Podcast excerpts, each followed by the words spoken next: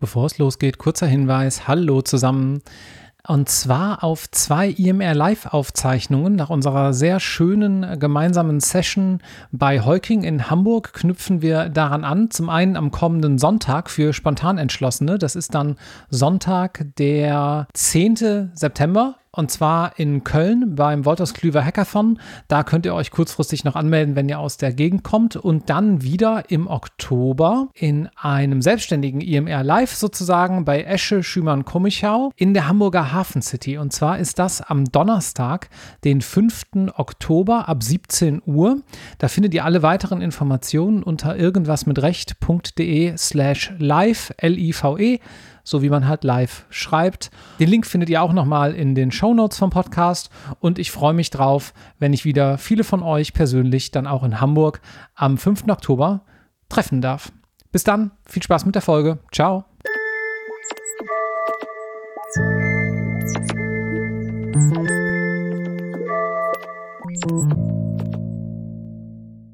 Los geht's.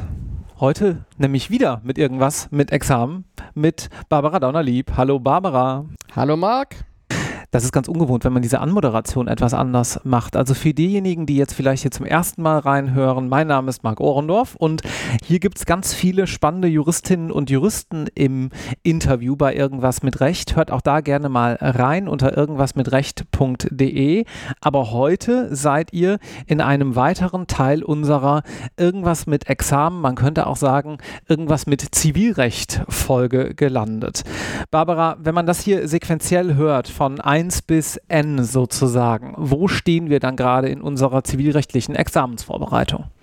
Wir stehen immer noch im Leistungsstörungsrecht, also im allgemeinen Schuldrecht. Und Sie erinnern sich aus den anderen Folgen, das Leistungsstörungsrecht regelt die Probleme, die sich stellen, wenn bei der Abwicklung eines Vertrages irgendwas nicht funktioniert. Und Sie erinnern sich auch, wir haben vier Kategorien der Leistungsstörung. Unmöglichkeit, Verspätung, Mangel und sonstiges, zum Beispiel Schutzpflichtverletzung. Jetzt hat man in der Überschrift dieses Podcasts vielleicht irgendwas mit Verzug oder Verspätung gelesen. Wir schauen mal, wie wir das dann gleich nennen, wenn unser Gespräch vorbei ist. Worum geht es denn dann jetzt hier konkret? Also, es geht konkret um die Verspätung und Verspätung bedeutet juristisch Nichtleistung trotz Fälligkeit. Der Schuldner leistet nicht pünktlich und zwar, obwohl er leisten könnte. Das ist wichtig. Denn wenn er nicht leisten kann, dann haben wir subjektive oder objektive Unmöglichkeit und darüber haben wir ja schon gesprochen. Das ist dann ein völlig anderer Film.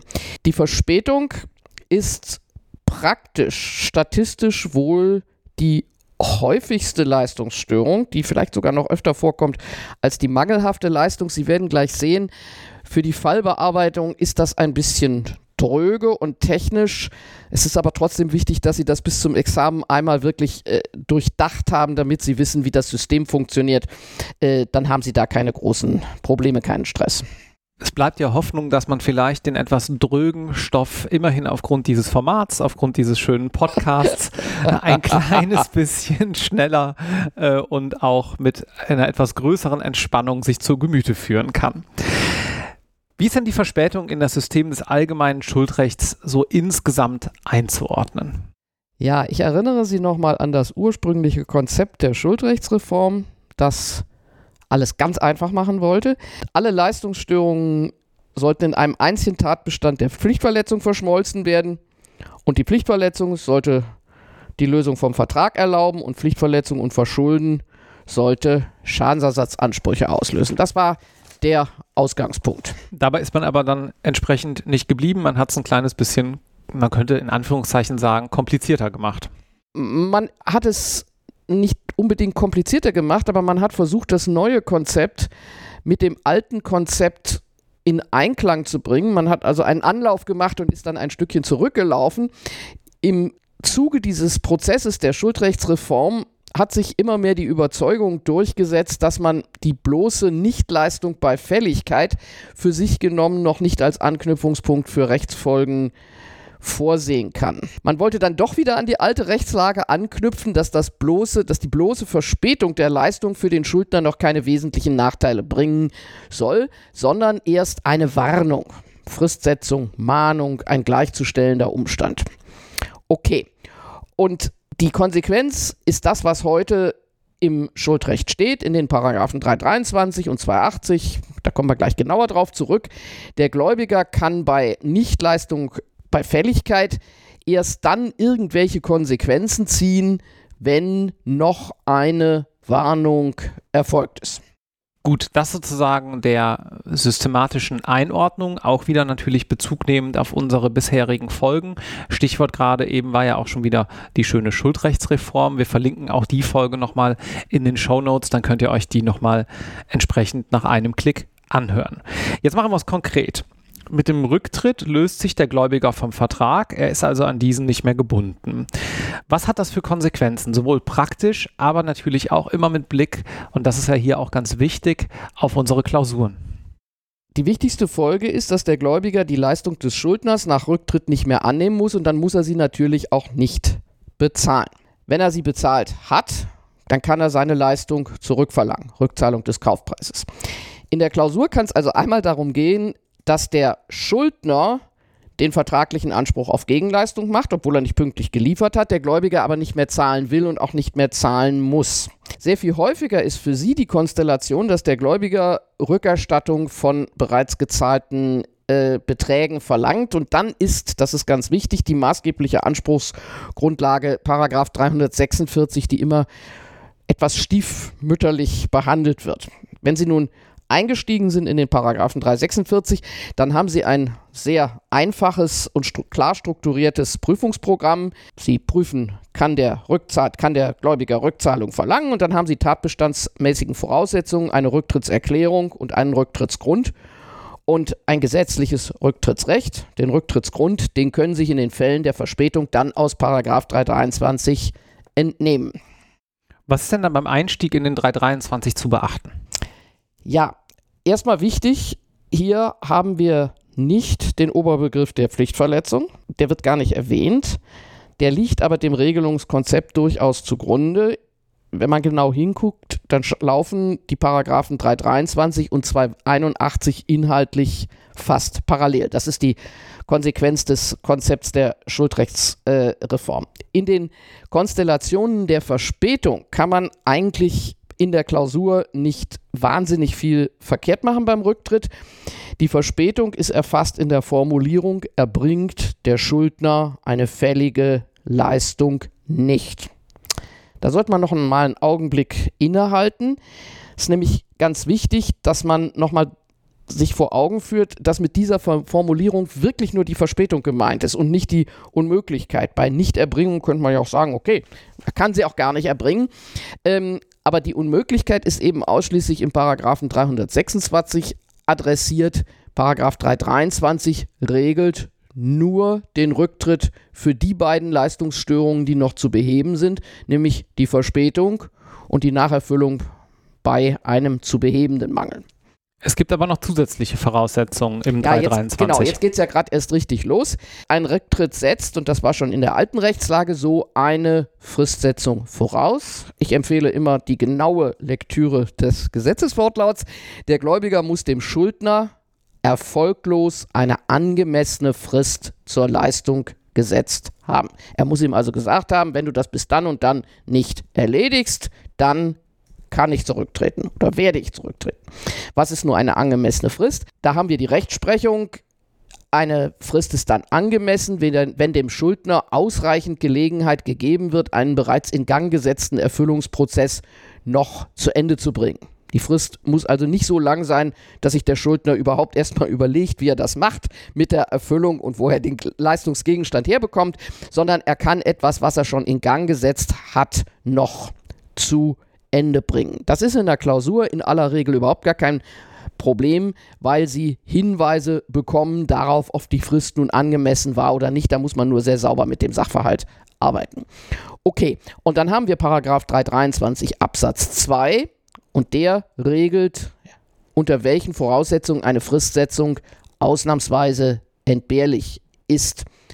Können wir da noch ein bisschen tiefer drauf eingehen und uns vielleicht diese äh, drei Ausnahmen nochmal ganz kurz ähm, gemeinsam anschauen?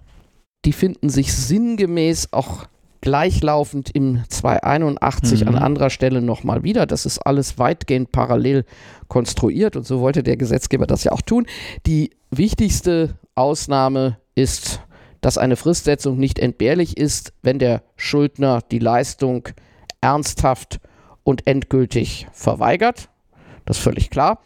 Ziffer 2, wenn der Schuldner äh, bis zu einem bestimmten Termin nicht leistet, über den im, de, beim Vertragsschluss gesprochen worden ist, das müssen Sie sich genau äh, durchlesen. Und die Ziffer 3 sagt, wenn besondere Umstände vorliegen, die unter Abwägung der beiderseitigen Interessen den sofortigen Rücktritt rechtfertigen, da muss man auch ein bisschen im Sachverhalt horchen, ob dafür ausreichend Anknüpfungspunkte da sind. Gut, da liegen also keine besonderen Schwierigkeiten, aber wir haben das jetzt sozusagen der Vollständigkeit halber mal mit abgedeckt. Also ich kann wirklich nochmal sagen, der 323 ist äh, ein dankbarer Paragraph im Fall, weil man eigentlich nur sehr sorgfältig mit dem Wortlaut arbeiten muss und gleichzeitig den Sachverhalt gründlich analysieren und abschöpfen sollte. Was muss man denn sonst noch beachten, wenn man den 323 bearbeitet? Was kommt da häufiger nochmal vor? 3, äh, 323 Absatz 5 Satz 1 muss man im Auge behalten, der in Klausuren ähm, ziemlich oft vorkommt.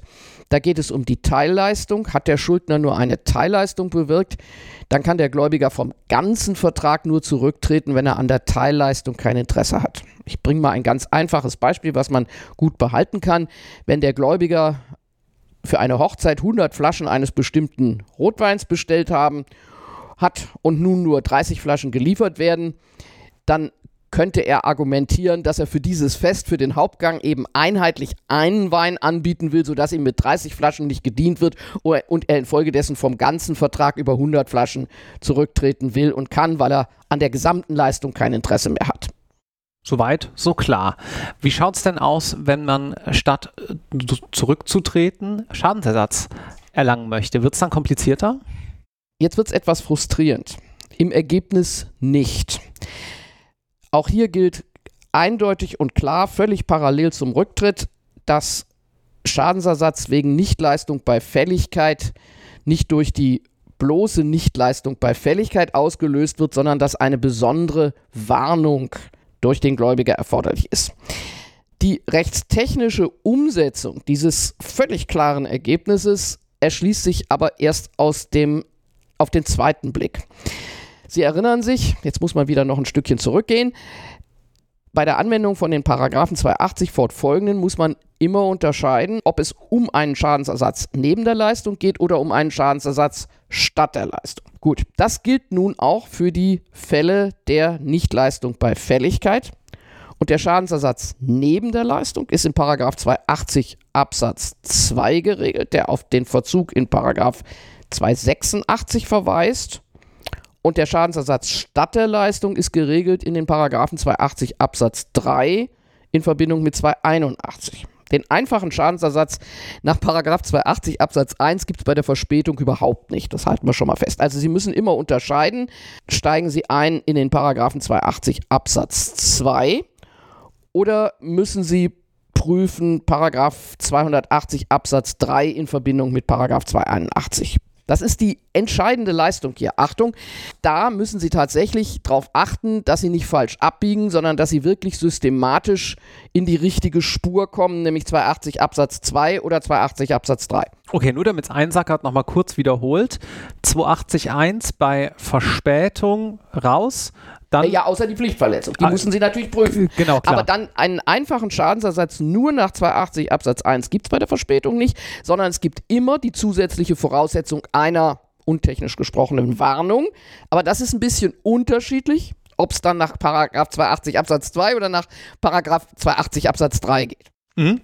Können wir es nochmal an einem Beispiel vielleicht noch einen Tacken deutlicher machen? Ja, da versteht man es sofort. Nehmen wir mal an, da ist ein K und der kauft einen Bagger von V und der Bagger soll am 1. April vereinbarungsgemäß geliefert werden. V schafft das nicht und liefert erst am 2. Mai, also einen Monat später. Jetzt muss der K für den Monat April für laufende Aufträge einen anderen Bagger mieten. Variante, er kann die Aufträge gar nicht ausführen. Jedenfalls hat er Kosten, die sich daraus ergeben, dass er für den Monat April, für den Monat der Verspätung keinen Bagger hat. Der ist eben bei Fälligkeit nicht geliefert worden. So, macht er nun diese Kosten als Schäden gelten, dann, es, dann, ist das ein Schadensersatz neben der Leistung. Ganz einfach, denn der Bagger kommt ja am 1. Mai, die Leistung kommt ja noch, nur eben zu spät. So, kennzeichnend für diese Schiene ist, dass der Vertrag, ganz abgesehen von dieser Verspätung und den daraus resultierenden Schäden, ganz normal wie geplant abgewickelt wird. So, das richtet sich nach 280 Absatz 2 mit 286. Jetzt variieren wir das. Der Bagger wird am 2. Mai immer noch nicht geliefert. Der Käufer hat keine Lust mehr und sagt, pass mal auf, äh, ich will den Bagger überhaupt nicht mehr haben, ich kaufe mir einen anderen. Aus derselben Serie, aber inzwischen haben sich die Preise erhöht. So, wenn er jetzt mehr Kosten hat, weil der Vertrag überhaupt nicht mehr abgewickelt wird, dann sind das Schäden statt der Leistung. Denn die ursprüngliche Leistung will er überhaupt nicht mehr haben. So, diese Form von Schadensersatz, die regelt sich nun nach 280 Absatz 3 in Verbindung mit 281. Das ändert aber nichts daran, dass das in beiden Varianten natürlich Schäden sind, die aus der Verspätung resultieren. Nur einmal sollen sie neben der Leistung ersetzt werden und einmal sollen sie die Leistung tatsächlich ersetzen. Wenn man sich noch mal ein bisschen anders nähern möchte über die entsprechenden Voraussetzungen, die man zu prüfen hat, könnte man sich ja fragen, wie sich diese entsprechend beim Schadensersatz wegen Verzögerung nach 280 286, wie gerade gezeigt, und dem Schadensersatz statt der Leistung, auch wie gerade im Beispiel aufgegriffen, wegen Verspätung nach 280 281 unterscheiden. Der Schadensersatz wegen Verzögerung, terminologisch alles vielleicht ein bisschen verwirrend, der richtet sich nach 280 Absatz 2 und der verweist auf 286 unter dem Titel Verzug. Das ist der alte Verzug des alten Rechts. Und der Verzug setzt sehr einfach Mahnung nach Fälligkeit voraus. Der Schuldner muss gemahnt werden. Was ist nun eine Mahnung? Ich mache es mal etwas einfach. Das ist eine klare Aufforderung des Gläubigers an den Schuldner. Nun mach mal. Nun leiste mal endlich. Die Mahnung ist ins nach 286 Absatz 2 unter anderem entbehrlich, wenn eine Frist nach dem Kalender bestimmt ist. Und das ist natürlich sehr oft der Fall, sodass die Mahnung eben dann doch wieder nicht erforderlich ist.